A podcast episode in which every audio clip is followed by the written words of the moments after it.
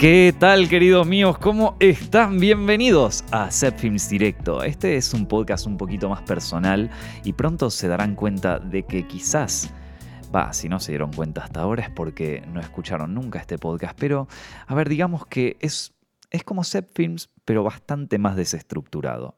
Aquí no hay guion, no hay demasiadas, a ver cómo decirlo, no hay demasiadas reglas. Hay días donde hablo de cine, hay días donde les cuento mis problemas personales. Este es como un espacio que yo me planteé para desestructurar un poco mis lunes. Y espero que también les sirva a ustedes para desestructurar un poco los suyos, ¿no? Sería como, sería como un gran eh, honor poder tener esa posibilidad. Yo sé que el lunes es un día complicado y me alegra eh, poder volver aquí después de un tiempo bastante largo para desestructurar su, semana, hablando una hora de, de, boludeces, básicamente.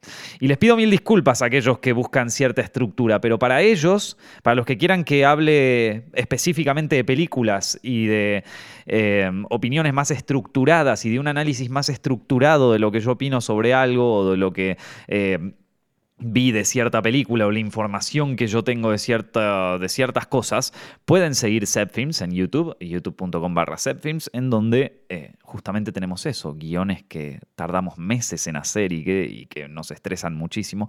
Acá yo ya lo pienso como un poco más tranquilo. Y bueno, gente, les pido mil disculpas que estos últimos meses, la verdad estuve, estuve ausente, pero... Eh, fueron unos meses agitados, octubre y noviembre, en donde se me presentó una oportunidad, se me presentaron varias oportunidades que son esas que no podés dejar pasar, ¿viste? Son esas que, eh, aunque tengas que dejarlo todo, te tenés que subir al barco, porque si no, no, sabes cuándo vuelven estas cosas. Así que, em, sin ir más lejos, ustedes saben que a mí eh, he tenido, he manejado el canal de YouTube Setfilms durante muchos años. Es un canal que a mí me dio muchas alegrías y que me ha permitido un montón de cosas, eh, junto también con nuestra plataforma de cursos y este mismo canal, Setfilms Directo. Pero ustedes saben que yo estudié una carrera de dirección cinematográfica y me he formado como director. He hecho muchos cortos, hice una serie, eh, dos series en realidad, y también ahora estoy trabajando en una nueva, eh, desarrollando proyectos constantemente. Y aquellos que hayan seguido una carrera cinematográfica saben que no muchas veces se te dan ciertas oportunidades. Y cuando esas oportunidades se dan, hay que tomarlas, maestro, hay que tomarlas. No hay, eh, no hay ninguna excusa ahí. O sea, aunque estés tapado de trabajo, aunque estés con las oposiciones de lo que sea, aunque estés en la universidad, aunque eh, tengas... No, no, hay que dejar. Yo por lo menos opino que no hay que dejarlas, ¿viste? Entonces fue un mes de, un mes de pura adrenalina para poder llegar con algunas cosas, para poder entregar ciertas movidas que como yo pensaba que, a ver, ya les digo, aquellos que sigan una carrera cinematográfica saben que estas oportunidades no se dan todo el tiempo en la vida, de repente poder pichear un proyecto a una distribuidora grande o algo así, que te abran una pequeña puerta en el universo del mainstream, no es algo que ocurre todos los días, entonces eh, uno quizás no está preparado para eso, entonces eh, yo tenía algunos proyectos, algunos dossiers, algunas cosas que las tenía medio hacer y que de repente las tengo que terminar, o sea, como que me esperaba para presentar el año que viene y terminan siendo que la tenés que presentar mañana ¿viste? Entonces, nada, apurarse, apurarse a no dormir. Eh, el café y, los doritos y las pizzas y las hamburguesas se convierten en parte de tu dieta. Las acciones de las, de, las empresas de delivery a casa subieron un mil por ciento porque yo empecé a contratar absolutamente todo. y, y bueno, fue básicamente eso. Ahora tengo que mejorar un poquito mi dieta, mejorar un poquito el calendario nuevamente, volver un poco a la tierra y bueno, hay algunos sacrificios que hay que hacer. Uno de ellos es no poder hacer podcast porque bueno, básicamente tengo que entregar mi tiempo a eso. Perdónenme, ¿eh? se, los pido, se los pido mil disculpas y son cosas que pueden pasar, son cosas que pueden ocurrir. Yo trato de estructurarme la semana bien y qué sé yo, pero a veces cuando surgen estas situaciones, ¿vieron? Eh, uno no puede dejarlas pasar y uno tiene que poner el 100% en, en, ese, en ese tema, ¿vieron? Es lo mismo que cuando hay un, hay un tema importante en la familia. ¿Vieron? Si hay un tema importante en la familia, a la mierda el trabajo, a la mierda acoso, a la mierda todo, vamos a resolver el tema o vamos a juntarnos con nuestra familia. ¿Vieron? Entonces, nada. Em, pero no los. Pero la verdad que es, eh, hacer este podcast a mí me divierte mucho y como les digo, es un momento para mí para descontracturar y donde básicamente como, es como empezar a grabar y no, no dejar de hablar durante una hora y y como un poco ventilar mis, mis propios problemas y también algunas opiniones que tengo eh, sin tener que eh, pensarlo tanto, ¿vieron? Eh, sin, embargo, a ver, a pesar de que tuve como toda esta, este, esta especie de, de, agite, ¿no? Esta especie de, de mm, eh, de, ¿cómo, ¿cómo, decirlo? De, bueno, nada, de despilfarre de momentos y momentos así de, tener que trabajar.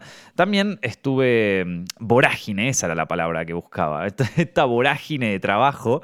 Eh, eh, no quiere decir que no haya visto películas, he visto algunas películas en este tiempo. Quería contarles de algunas que me quedaron pendientes, que como dicen algunos, me quedaron en el tintero. Cosas. Es que, es que me quedó esto en el tintero. Yo creo que ya toda la población adulta que dice me quedó en el tintero ya está extinguida o, ya tienen, digo, la, edad de mis padres, ¿viste? O sea, que como que si vos ya tenés, si, si, tus profesores del, del colegio, por ejemplo, de la universidad, dicen me quedó en el tintero, ya, ya es porque ya es porque tienen, o sea, están trayendo cosas de sus padres que odiaban y las están empezando a adoptar. Es este momento donde te estás poniendo un poco más, más adulto, ¿no? ¿Qué se siente pasar la, brecha de los 30, amigo? ¿Qué se siente estar tocando ahí, rasgando un poquito los 40? ¿Estás bueno? De repente todo lo que lo puteabas a tu padre, parece que vos te estás convirtiendo en él. ¿Qué está ocurriendo, che? Ahora decís frases como, todo viento. Me quedó un temita acá en el tintero, ¿viste? es.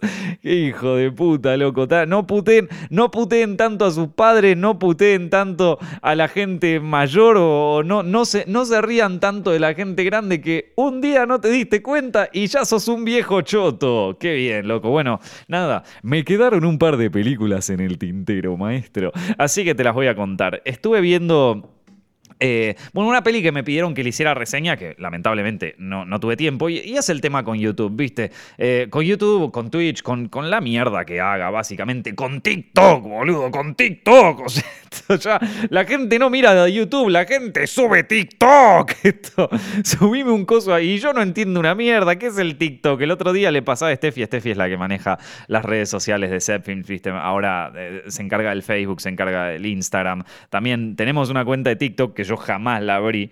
Y, el otro día subí unas reseñas de, mi, de, algunas películas, reseñas, algunas opiniones así rápidas de, algunas películas que vi en, Instagram. Y venía la gente y me, me, me respondían los mensajes directos: ¡Estas las tenés que subir al TikTok! Y yo, como, ¿qué? ¿Qué es el TikTok? ¿Qué es el TikTok este del que hablan? Yo, yo no sé, loco. Yo, yo me sentía que antes, que antes estaba al borde de las últimas tecnologías. Ahora, ¿qué es el TikTok? ¿Qué es esa mierda? Yo sé, el Spotify, el YouTube, loco, las, la, plataforma de viejos. Este, este, es un podcast de viejo, maestro, podcast de viejo choto, en fin, que me quedaron en el tintero, loco. Eh, como les decía, da lo mismo la plataforma en la que estés, sea YouTube, sea TikTok, sea la que vos quieras, eh, hay cierto límite para hacer algunas reseñas, ¿no? Eh, yo, en mi época más de mercenario de YouTube, que, ya, viste, uno va creciendo y ya es como que te interesan otras cosas, ¿no? Eh, pero en mi época de más mercenario de YouTube, yo estaba muy al día con las cosas. O sea, salía una película, ya tenías la reseña, tenías el video de curiosidades, tenías el, el final explicado, ese famoso video de el final explicado del juego del calamar, por ejemplo. ¿Quién necesita saber, quién necesita que le expliquen el final del juego del calamar? O sea, son medio imbéciles si necesitas que te lo expliquen. O sea, viste, ¿quién necesita? Y después lo ves y tiene 10 millones de visitas. Claro, en mi época de mercenario yo decía, ¿quién mierda va a necesitar que le expliquen el juego del calamar? Bueno, evidentemente 10 millones de personas. Así que vamos a hacer un video explicando el final del juego del calamar. Mira, yo te lo explico. la película termina, ¿viste? Y entonces vos hacías toda esa mierda, yo era, yo, era un mercenario. Yo, me voy a hacer cargo de las cosas que he hecho. Eh, a ver, que pude haber hecho cosas mucho peores en mi época de, la cresta de la ola en YouTube, ¿no? Pero, pero la verdad es que una de ellas fue ser un mercenario. Y en mi época más de mercenario yo estaba al día con todo. Ahora ya es como, como tengo otros proyectos fuera de YouTube, fuera de Internet y qué sé yo, le estoy dando prioridad a eso. Tampoco es que estoy, viste, al día con todo y, y eso a ver, se refleja en las visitas del canal, se refleja en todo, pero ya te digo, también, a pesar de eso, soy consciente de que si, por ejemplo, hoy me sale de los cojones, como dicen acá en España, hacer un video de, de, mm, de, haciendo una, una reseña de, por ejemplo, eh, Avengers Endgame, no la va a ver nadie. Ahora, si yo la hacía cuando salió el estreno, que, que efectivamente la hice, eh, la ve un montón de gente. Entonces hay, hay ciertos momentos, eh, sobre todo cuando se trata de hacer reseñas, hay momentos en donde ya no la podés hacer, maestro, ya pasó, ya no lo va a ver nadie, ya no le interesa a nadie. Ojo, ojo, y esto es importante. Y por eso yo cuando, cuando hago reseñas y cuando hablo de películas, también les pido, y le pido a mi audiencia encarecidamente, de que piense un poquito la película, no como el fenómeno que está haciendo en este momento. Vamos a utilizar, por ejemplo, Avengers Endgame, ¿no? que fue tipo un boom. De no pensarla tanto como el fenómeno que está haciendo en este momento y que todo el mundo está hablando de la película. O el juego del calamar, ponele, que las últimas semanas fue del único que se hablaba.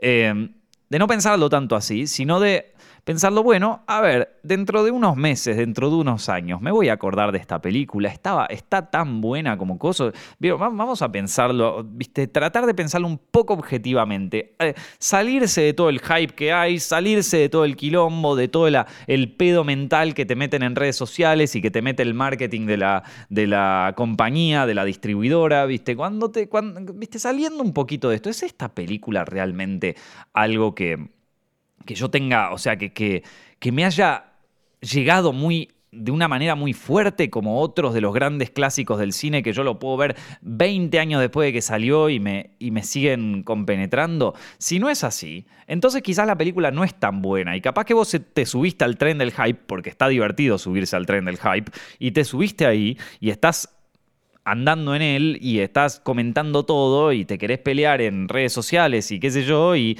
y la peli o la serie capaz que tan buena no está, ¿viste? Tan buena no está. Entonces, ¿qué pasa? Que yo de pronto agarro una película como bueno, una serie como El Juego del Calamar, que a mí poner El Juego del Calamar me gustó, ¿eh? Me gustó la serie. Eh, a, mí me gustan mucho esas series de juegos mortales que, bueno, que aquellos que no ven cine asiático de golpe dicen, El Juego del Calamar, la mejor serie, nunca vi algo así. Es que es muy adictiva, güey. Eh, pero, pero bueno, que ya existen eh, aquellos que sí nos gusta más lo, lo, asiático, japonés, coreano, tipo está la de Alice in Borderland, que salió hace relativamente poco, nada. Pero también está Kaiji, viste, que es un anime de puta madre buenísimo sobre eso. Em, y entonces es como que sí, a mí no te voy a mentir, el juego del calamar me gustó, me la vi entera en un fin de semana, pero, pero nada, o sea, eh, esto me parece que el primer capítulo es espectacular, tiene un, tiene un piloto, vamos a ser sinceros gente, el juego del calamar tiene un piloto de puta madre, o sea, está, está buenísimo el piloto, tiene toda la iconología de, de Squid Game, sale en, esa, en ese primer capítulo. Lo de la nenita de cuenta hasta tres, lo de los eh, overoles estos, lo de los tipos con el traje y los triangulitos, la tarjeta. O sea, toda la iconología del juego del calamar está en el primer episodio y todo lo que la gente recuerda del juego del calamar está en el primer episodio. El episodio piloto del juego del calamar, el primero, es una bomba, indiscutiblemente. Lo mires por donde lo mires.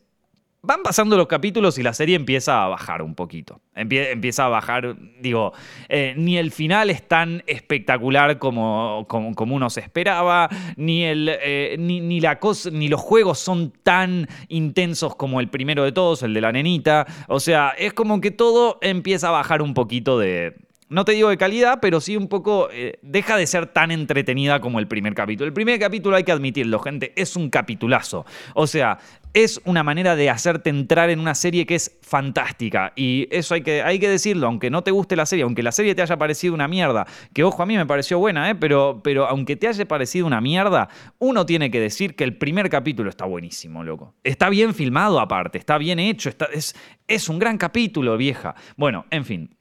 No quería hablar tanto del juego del calamar, pero se los uso como ejemplo porque si hoy yo lanzara una reseña del juego del calamar en Zepfilms, no la vería nadie. ¿Por qué? Porque ya el hype ya fue, ¿viste? Entonces, a las eh, supongamos que el video podía tener un millón de visitas. De ese millón de visitas, 700 mil ya están como en otra cosa, ya están viendo la otra serie que está ahora de moda, ya se olvidaron del juego del calamar, ya ni les interesa, ya no quieren saber nada del juego. Esa mierda, ¿viste? Sí, esa mierda que vos defendiste ultranza, que te viste todos los videos, que hasta necesitaste el video de el final del juego del calamar explicado. O sea, esa mierda ya te chupa un huevo, ¿viste? Entonces es como, tanto no te gustó la serie, entonces es que era muy adictiva, güey. Esto. Entonces, nada. Em, eh, ¿a, qué voy con esto? Que, YouTube eh, y, la audiencia en general, eh, digamos que el, tiempo de atención que se le puede poner a una película, salvo que sea un gran, una película que se convierte en un clásico, eh, no, es muy, no es muy alto, la verdad. O sea, si vos querés sacar una reseña del juego del cagamar, la tenés que sacar la semana que salió la serie, porque después la gente se olvida. O la tenés que sacar cuando está en pura tendencia y al palo, porque si no, después la gente se olvida. Eh, esto. Eh, entonces es como, bueno, la verdad es que no sé si llego a mencionarlo en Films o si vale la pena hacer una reseña a esta cosa o a las películas que les voy a nombrar, porque ya digamos que hoy, de pasado todo el hype y coso, a nadie le interesa. Es así, gente. Son las reglas del Internet. Yo no las hice.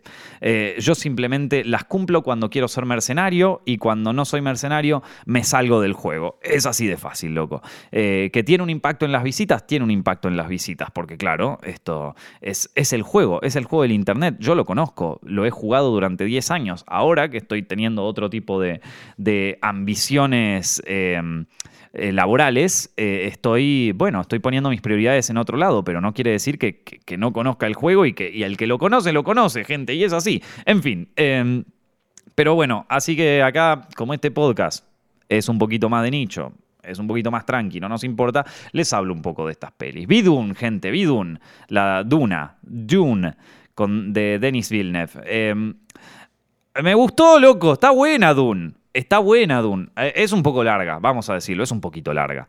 Cuando yo digo eh, eh, reseñas desestructuradas, bueno, acá tenés. Me gustó, es un poco larga. El tipo recibido de analista cinematográfico. Me gustó, coma, un poco larga. La reseña, ahí la tenés. No, a ver, yo creo que es una película que visualmente, como, todo el cine de Villeneuve, sobre todo las últimas películas, las de ciencia ficción que hizo, digamos que es un tipo que eh, artísticamente, visualmente, eh, logra eh, unas composiciones impactantes y esto vamos a decirlo también tiene mucho que ver con su director de fotografía, el, que eligen las películas. esto digo, por ejemplo, en Blade Runner tenía uno de los mejores directores de fotografía del universo, que es Roger Deakins.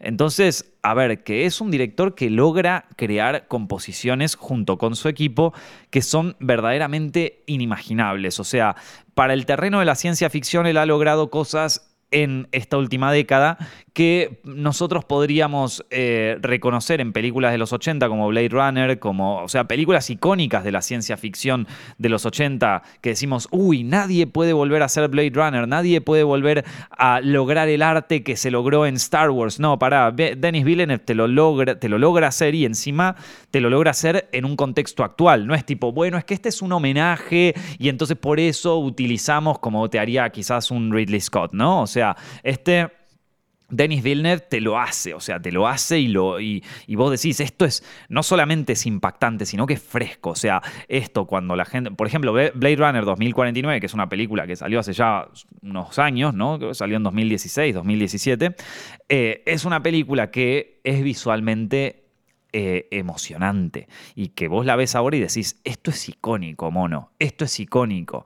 La, la imagen de, de del personaje ahí caminando por, por, por, el desierto, todo naranja y qué sé yo, es icónico. Es lo mismo que Mad Max, ¿vieron? Yo creo que dentro de lo que es la... Bueno, Mad Max no es de Denis Villeneuve, ¿no? Pero lo que digo es como que eh, es difícil lograr una, una iconología así tan, potente y que quede en, la mente de los espectadores. Ya te digo, ¿vieron? Es otra cosa que la gente no tiene un, ratio de atención tan, alto. Eh, en un año ya te olvidaste de la mayoría de las películas que viste, ¿sí? Por eso yo te digo, hay películas que son inolvidables y esas son las que valen la pena. En fin, pero uno no se olvida tanto de la imagen, de la potencia que tienen las imágenes de Denis Villeneuve. Eso está buenísimo. ¿Lo logra en Dune? Sí, lo logra. Em, ¿Un poco larga? Lo es. Sí, vamos a decirlo, es un poquito larga. Esto. El guion, yo, yo, a ver, yo entiendo que los fans, eh, que, que, hay, eh, esta Dune, Duna, está basada en un libro eh, que también se hicieron otras versiones de Duna. De, yo tengo un video en Setfilms que, habla sobre la versión que se iba a hacer de Jodorowsky de, Duna, que es un video que tuvo mucho éxito por suerte, y ahora que salió Duna es como que el algoritmo de, YouTube lo volvió a, retomar, ¿vieron? Así que gracias, gracias Denis Villeneuve por, por, darle relevancia de nuevo a un video que subimos hace unos años. Em, a lo que voy es que... Eh, Sí, Duna tiene ya, digamos, eh, una, una, serie de seguidores, de, no de la película, sino del, libro original, que creo que quedaron muy satisfechos con esta película, ¿no? O sea, es una, una peli de ciencia ficción, una temática un poco, a ver, no es tan mainstream, no, no, es, no es que todo el mundo va, va a interesarle este tipo de historias y qué sé yo, pero, a ver, digamos que la logró transportar un público mainstream, pues la vio mucha gente, es una película que le fue bien.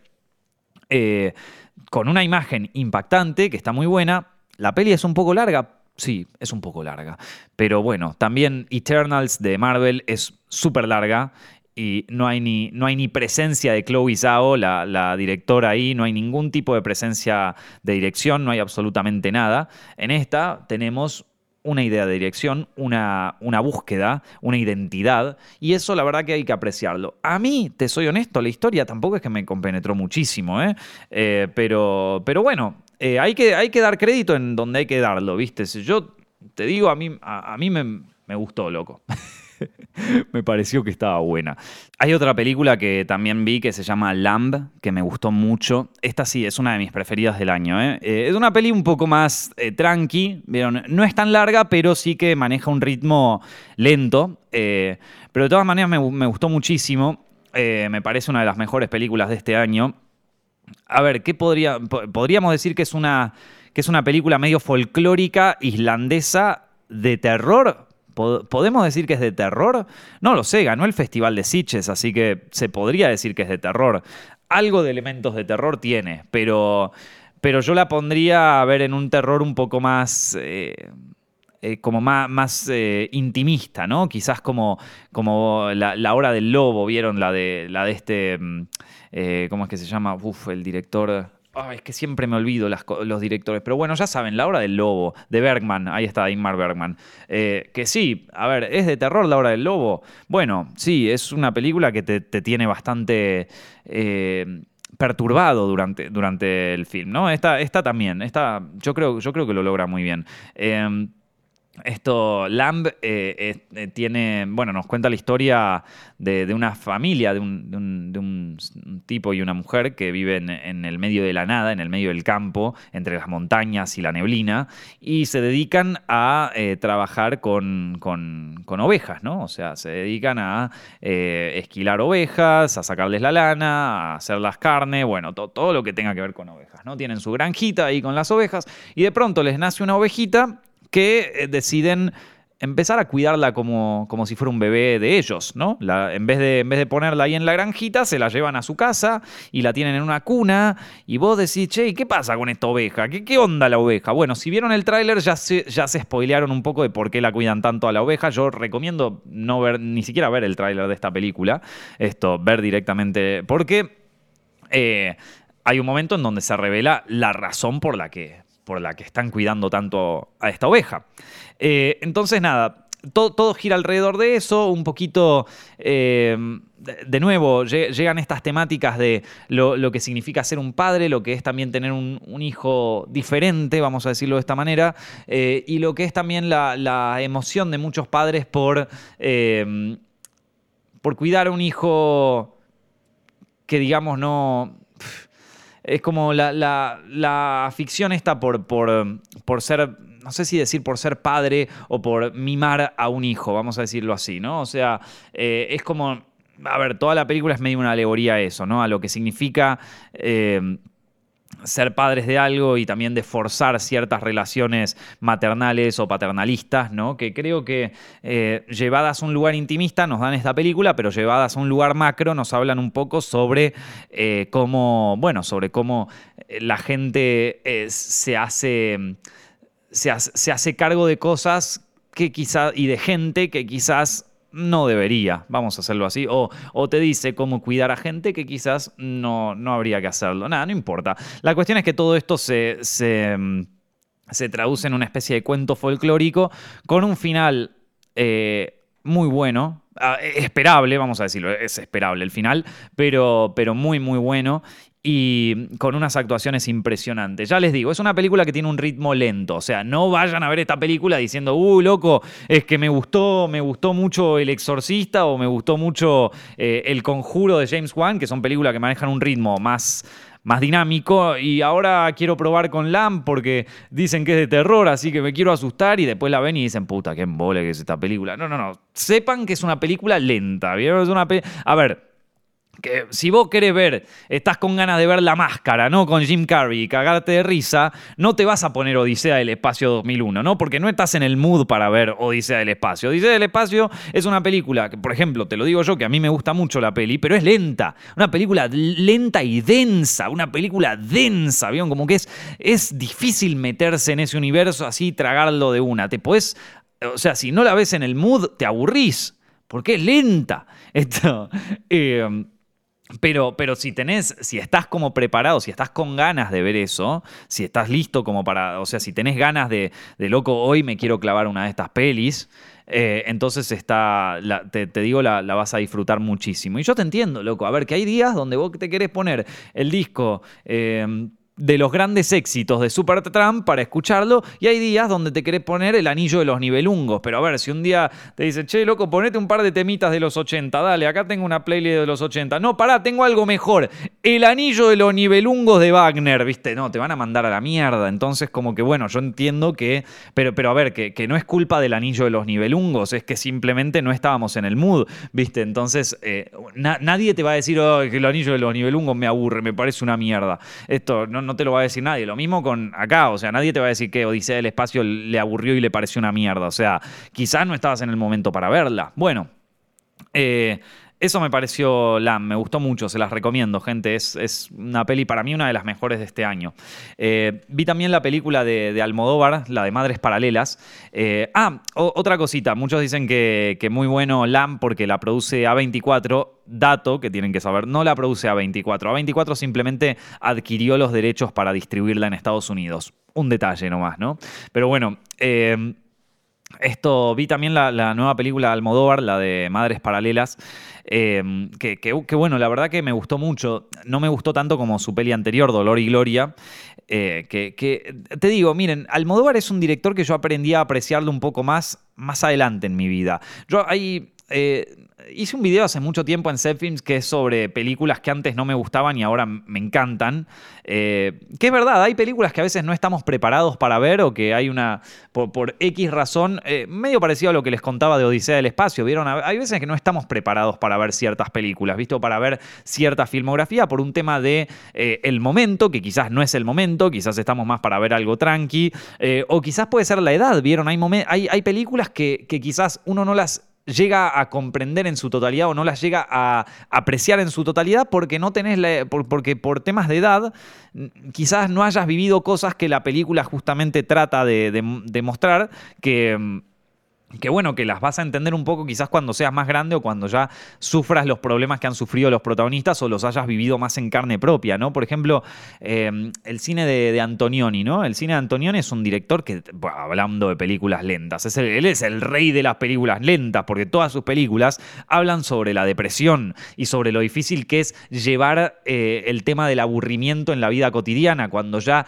sentís que nada tiene sentido, cuando ya... Eh, vivís en, una, en un mar donde ya tenés todas las cuentas pagadas, donde ya no te cuesta pagar el alquiler, donde ya eh, todos tus problemas eh, de, la vida cotidiana, como pueden ser el trabajo y todo, están resueltos, cuando tu vida es más o menos lo que todo, lo, que todo obrero diría que es un éxito, pero vos internamente estás como bueno, pero no encuentro nada que me motive ahora, ¿viste? Bueno, todas las películas de Antonioni hablan sobre eso. Tema más depresivo no existe. Entonces, eh, y yo me acuerdo cuando nos las pasaban en la universidad, esas películas, eh, yo me pegaba un embole. Eh, claro, yo en ese momento, no me hables de depresión, no me hables de esta gente burguesa que tiene todo. Yo, yo quiero empezar. O sea, ya quisiera ser yo un escritor como este tipo. Bueno, nada, pasan los años, uno empieza a, desclasarse, vamos a decirlo así, empiezas a darte cuenta de que eh, por lo menos a mí me pasó que empiezo a darme cuenta, a, entender un poquito más cuál es la lucha de estos personajes, cuál qué, son las cosas que los tienen tan,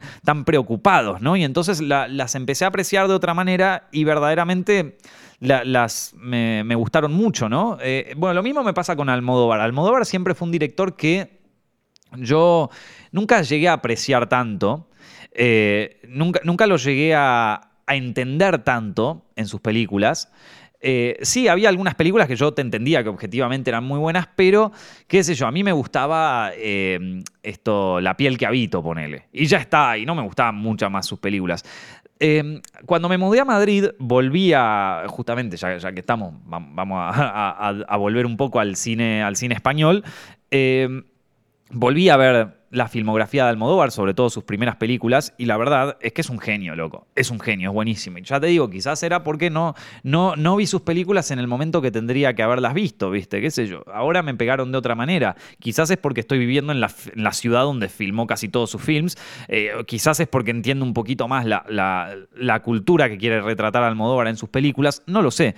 Pero ahora Ahora me parece un director de puta madre, ¿no? Y Dolor y Gloria, Dolor y Gloria para mí fue el quiebre, ¿no? O sea, ese donde se. donde se que. O sea, donde se quiebra. donde te muestra que el tipo es un genio, básicamente. Esta, es una, de las mejores películas que, que se hicieron. Es una película fantástica, Dolor y Gloria, que se las recomiendo todos. Tuve la suerte de, de poder verla en Cannes el festival de Cannes al que fui, el del 2019, creo que fue fueron una de las mejores películas. Estuvo la de. Eh, la de mm, Once Upon a Time in Hollywood. Pasaron buenas pelis, Dolor y Gloria, loco. Dolor y Gloria. ¿Saben lo que es ver Dolor y Gloria en el Festival de Cannes? Yo no lo podía creer. Yo no ¿Vieron cuando decís cómo mierda llegué acá? Bueno, yo, estaba, yo estaba en esa, ¿viste? Yo estaba en esa. Eh, pero bueno, la cuestión es que ahora saca Madres Paralelas. Y Madres Paralelas está muy buena, es, es una película buenísima. Em, como siempre, Almodóvar trabaja mucho este tema de eh, el pasado y cómo, y cómo el pasado no solamente nuestro, sino el pasado de nuestras familias repercute en cómo nos, portamos hoy en nuestro presente, ¿no? Esto lo vemos a través de eh, personaje que interpreta Penélope Cruz, pero también lo vemos en el personaje que interpreta Milena Smith, ¿no? Como eh, ciertas cosas. a ver, un, algo similar, no te voy a decir al pecado original, porque el pecado original ya va hacia tiempos inmemorables, pero sí quizás como la, idea de, del... De, la, de, la, herida dinástica, ¿no? de la herida familiar, de la cosa que nos viene eh, de, la, mochila esta que venimos cargando hace generaciones y son estas dos protagonistas que son las que, las que pueden o soltar el problema, que es eh, lo que plantea Milena Smith, de, el personaje de ella, ¿no? Eh, o eh, seguir acarreándolo y convertirlo en una causa de su vida. ¿Vieron? Que es el tema de Penélope Cruz. Ahora, el problema que tiene Penélope Cruz es que carga no solamente con la, idea de, desenterrar a sus, a sus familiares que fueron eh, matados durante eh, la época franquista. Eh, tiene por la parte, o sea, de desenterrar la historia, ¿sí? Pero ella, y esto me pareció fantástico como personaje, ¿no? O sea, su vida gira en torno a desenterrar un secreto familiar, pero ella tiene enterrado más secretos que toda la familia entera, ¿viste? Entonces es como un personaje tan contradictorio que me pareció fantástico. Y Penélope Cruz es que, loco, al que no le gusta Penélope Cruz, algo pasa. Bueno, nada, cuestión, eh, espectacular, loco. Gran película, pero tremenda película, eh, Madres Paralelas. La cuento y me gusta más. Hay cosas que no sé si me gustaron tanto, pero eh, otro detalle que me gustó es que está, o sea, el apartamento de, Penélope Cruz, donde, donde ocurre esto, es en, un, es en el barrio de Malasaña, acá en Madrid, en una calle por la que básicamente yo, vivo bastante cerca, entonces es como que, eh, digo, aparece el bar ese y es como, oh, boludo, yo estoy ahí, tipo, salgo del cine y es como, oh, voy a caminar el barcito ese y, muy, muy reconocible. A mí me encantan las películas, por ejemplo, en el cine argentino hay una película que, se llama eh, La parte del león, que es una película de los 70 argentina, que transcurre toda en el barrio de Constitución y es como que está buenísimo. Lo mismo Nueve Reinas, por ejemplo. A mí las películas que te muestran eh, los lugares me encantan. O sea, me encanta. Esto de, películas que, que tengan cierto, cierto interés turístico, vamos a decirlo así, me, fascinan, me fascinan. Y bueno, esto, reconocer lugares por los que caminaste en películas, me parece que también hacen a la ciudad o hacen al lugar en donde uno vive protagonista y es algo también importante para mí, no sé, es algo que a mí me gusta mucho. Me gustaría poder hacerlo en algún proyecto que haga en el futuro. Todavía no he tenido la oportunidad, pero, pero ya, ya, ya, ya lo, lo, podré hacer algún momento, ¿no?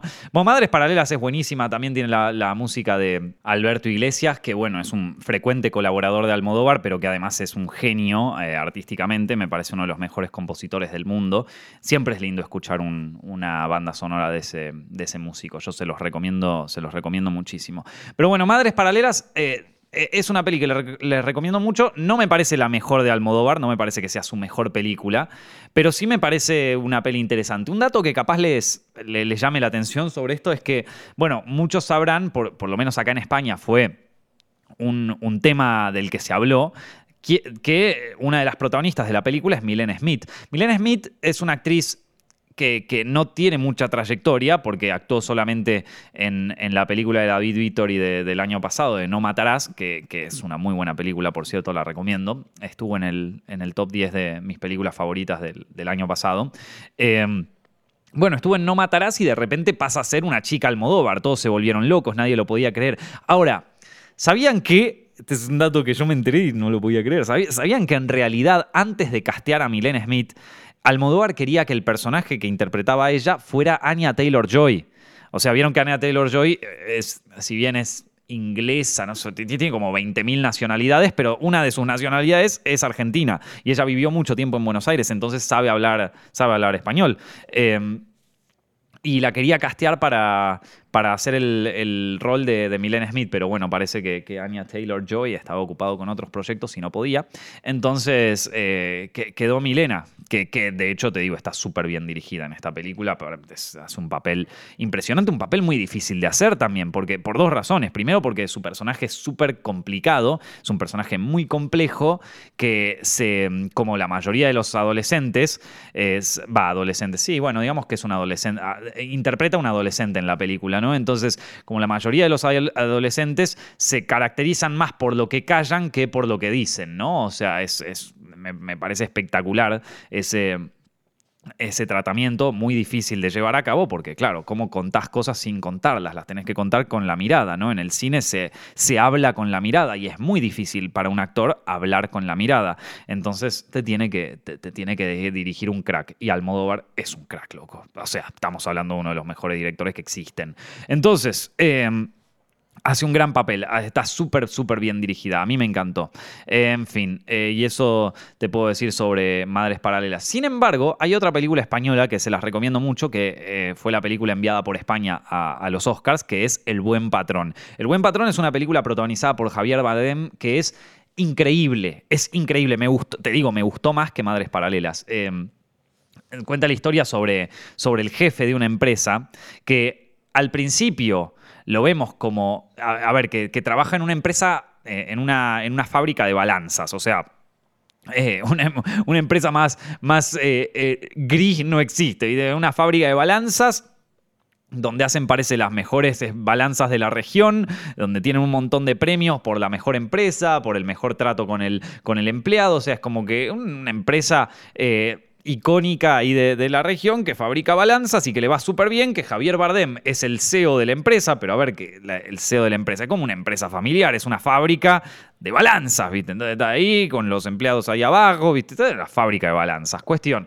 es que Claro, uno lo ve como el mejor CEO del mundo, eh, un tipo encantador, un tipo también que, mm, un gran mentor para sus, eh, para sus becarias, ¿viste? como un, tipo eh, súper exitoso, pero a medida que va avanzando la película te das cuenta de que, upa, acá no todo es lo que parece.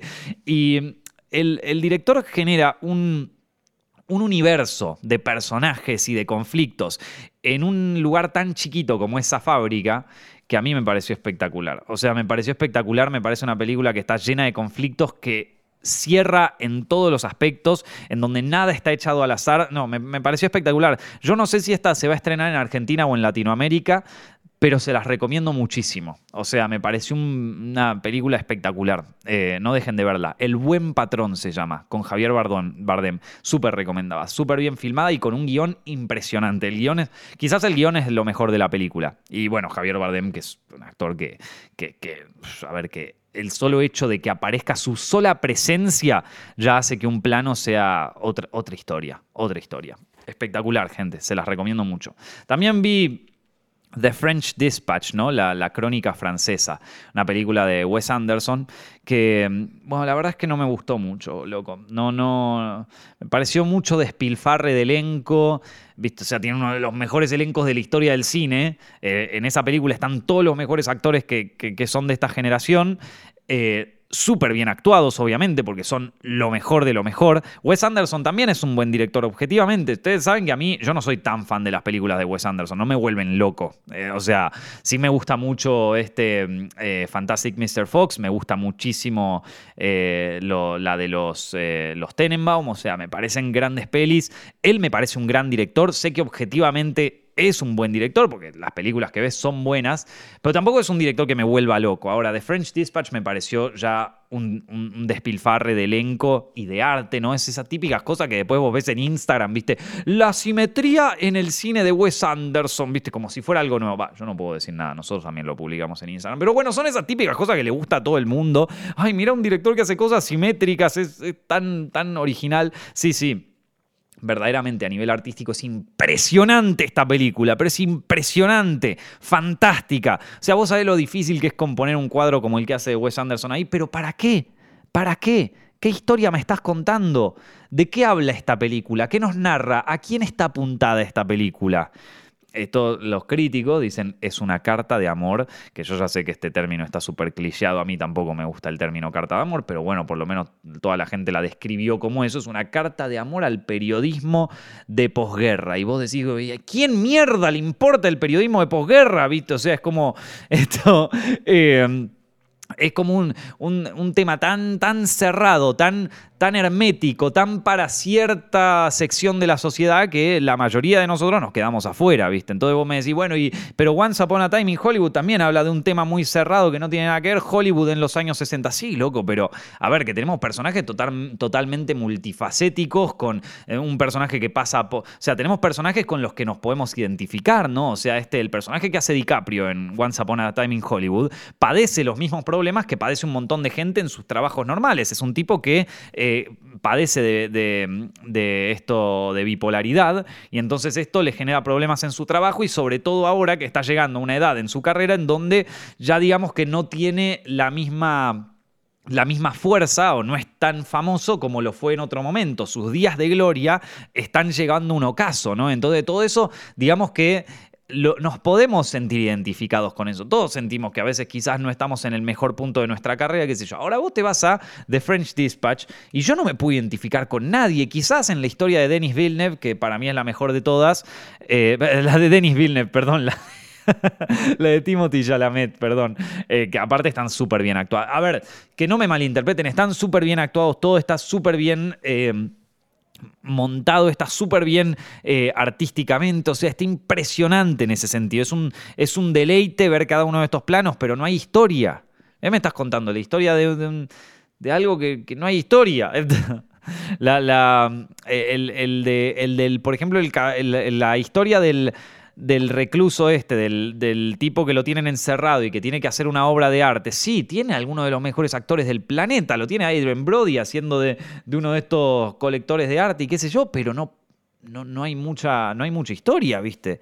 O sea, nada, es el tipo que hizo un buen cuadro, que y, es, se, va, y, encima la narración, bueno, nada. Eh, no, no, quizás, viste, si vos sos muy fan de Wes Anderson y te encanta todo lo que hace y, probablemente te guste esta película también, viste. Yo, o sea, entiendo de que llega un punto de fanatismo con ciertos directores en donde le, perdonás muchas cosas y en donde también, a ver, vamos a ser sinceros, parte del estilo de Wes Anderson es como esta especie de esnovismo de, de la más alta sociedad que en esta película está exacerbado, viste, y con el cual yo mucho ya no me puedo identificar, no lo puedo, no, no puedo llegar a conectar tan bien con eso, ¿viste? En, los, en los fantásticos, en los, en, los Tenenbaum, en la película esta de, que no me acuerdo, los magníficos Tenenbaum, los, los excéntricos Tenenbaum, creo que era el, título original, sí te gusta porque eh, lo, baja mucho más a tierra, está, es mucho más identificable con cualquier familia, no importa en qué lugar estés, qué sé yo, está, eh, está mucho mejor plasmado, me parece a mí, ¿no?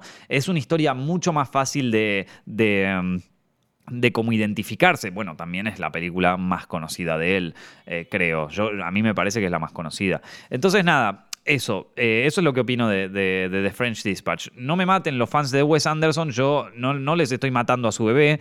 Esto, si, si, les gusta mucho el cine, entiendo perfectamente por qué esta película también les puede gustar, porque digamos es Wes Anderson exacerbado, eh, pero... Pero bueno, gente, es que no, no pude conectar tanto con este film. Quizás lo vea más adelante y como te conté con Almodóvar, como te conté con muchas películas, se termine convirtiendo en un director que años después lo termine adorando, ¿viste? O sea, no, no, pero por el momento no, no, no es, y esta película particularmente no, no, no pude conectar tanto con ella. Ya que les voy a potear en el Instagram un montón de imágenes sobre la simetría en esta película, eso vayan esperándoselo. Pero de ahí a que me vuelva loco, y no sé, gente, ¿qué te puedo decir? Em, bueno, y esas fueron algunas de las películas que vi en estos últimos tiempos que no estuve presente acá. Estuve en el Festival de Sitges también en octubre. Me quedé con ganas de, contarles un poquito. Fue una experiencia linda, loco. Eh, la verdad que la pasé muy bien. Esto me, gustó también porque yo había ido a Sitges en 2020, eh, en, en plena pandemia, con toque de queda y toda esa historia.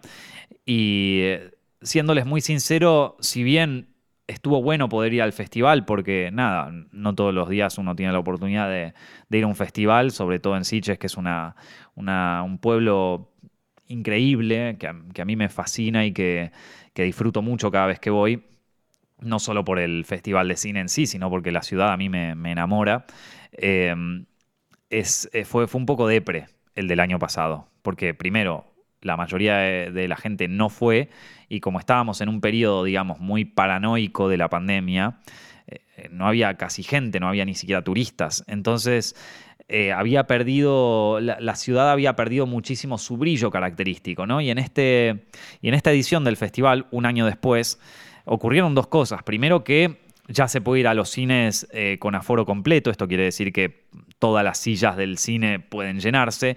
Y algo que yo antes detestaba, que era sentarme al lado de gente en el cine, ahora lo recibí con tanto cariño, poder tener gente al lado y, sentir que se reían en los momentos que se reían y todo, es como que me, trajo muchísimo, eh, muchísimo cariño y, en un punto le, devolvió esta idea de comunidad al cine, que es lo que lo hace tan, tan único, ¿no? Frente a ver una película en tu casa solo, ¿viste?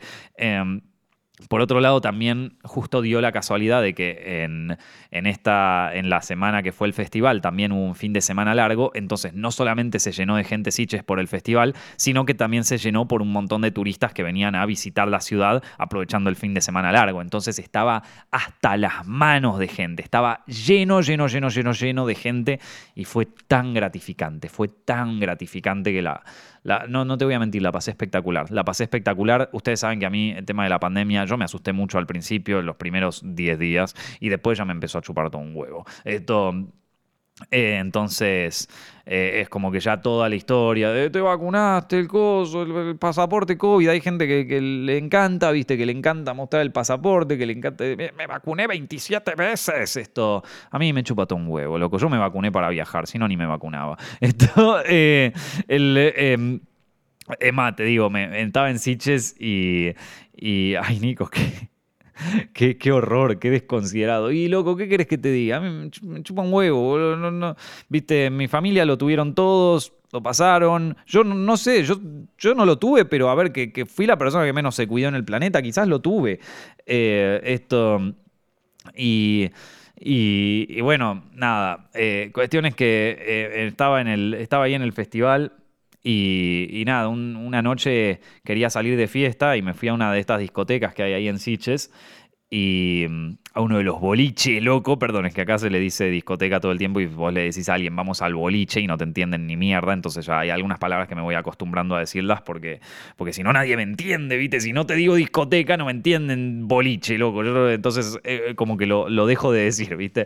Pero bueno, nada, esto, un boliche, un cheboli, loco. Imagínate, decís boliche, no te lo entienden, decís cheboli. Y ya es como, ¿de qué, ¿en qué idioma me estás hablando, mono? Esto. Nada, eh, voy ahí y entonces en varios, en, varias de, estas discotecas, en varios de estos chebolis, había, eh, te, pedían el, el, famoso pasaporte COVID. ¿Qué, ¿Qué, es el pasaporte COVID? Es una mierda que vos tenés en el teléfono que cuando te vacunaste, yo que me vacuné, tengo en, la aplicación de, mi hospital, de mi hospital, de la sanidad de acá de Madrid, que es como el hospital público de, de acá de Madrid, aparece un, código QR de mierda que dice este imbécil ya se vacunó, viste, básicamente, es eso. Este, este, este, pelotudo ya lo tenemos, ya lo tenemos adentro, viste, sea, esto. Y ahí vos le mostrás el QR y te dejan pasar, viste, como cosa más discriminatoria y de mierda que existe en el planeta, no lo sé. Ay, pero Nico, está bueno que te discriminen, sí, sí, sí, sí. Está bueno porque nos vamos a curar todos. La, discriminación es buena, che.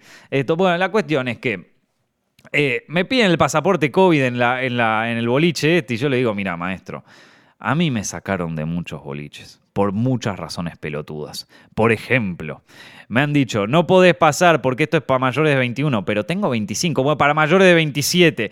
Esa me la hicieron un montón de veces. Que básicamente echarte porque, porque no tenés la cara para entrar, maestro. A mí me lo hicieron un montón de veces, ¿viste? El, el de la entrada te inventa cosas. No podés entrar porque no me gustan tus zapatillas. Esa me la dijeron una vez. Porque estás en zapatillas. no puedes entrar porque, qué sé yo, porque sos una mierda por eso. O sea, me han, me han bochado de boliches por mil razones. Ahora, la de esta, la del pasaporte COVID, creo que fue la razón más imbécil, más estúpida y más que me dio bronca, viste, del mundo. Y le dije, ¿sabes qué? Yo lo tengo, maestro. Lo tengo el pasaporte COVID, pero no te lo voy a mostrar. Así que o me dejás pasar sin coso o no paso una mierda. Y me dijo, uh, loco, perdóname. Pero nunca lo vi tan, tan, tan preocupado. Se ve que todo el mundo le dice, metete el pasaporte en el orto, se lo viven decir todo el mundo. tipo ya estaba harto, viste, de que le dijeran esto.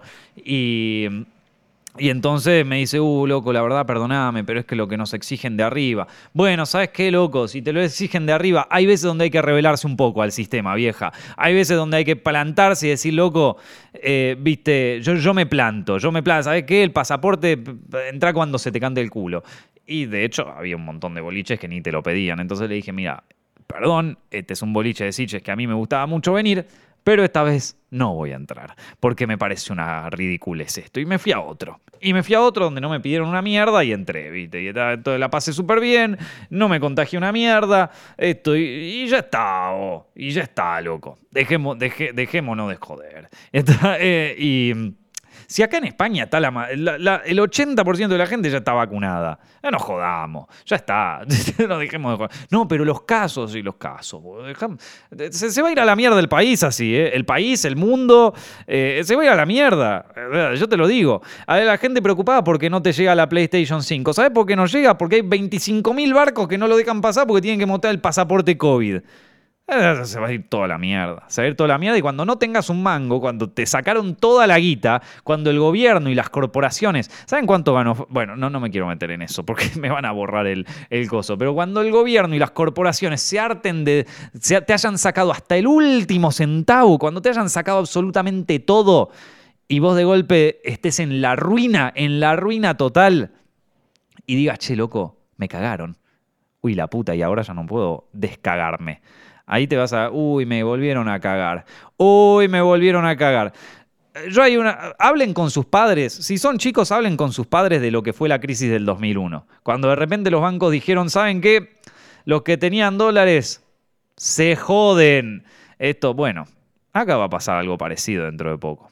O sea, no, no, no te digo que van a especificar todo y qué sé yo, pero se va a ir toda la mierda. Y cuando se ve, va a ir toda la cuando se vaya toda la mierda, porque empieza así, empieza, che, ¿qué pasa que no llega la PlayStation 5? Che, ¿qué pasa que hay barcos? Che, ¿qué pasa que de repente no falta comida en Inglaterra?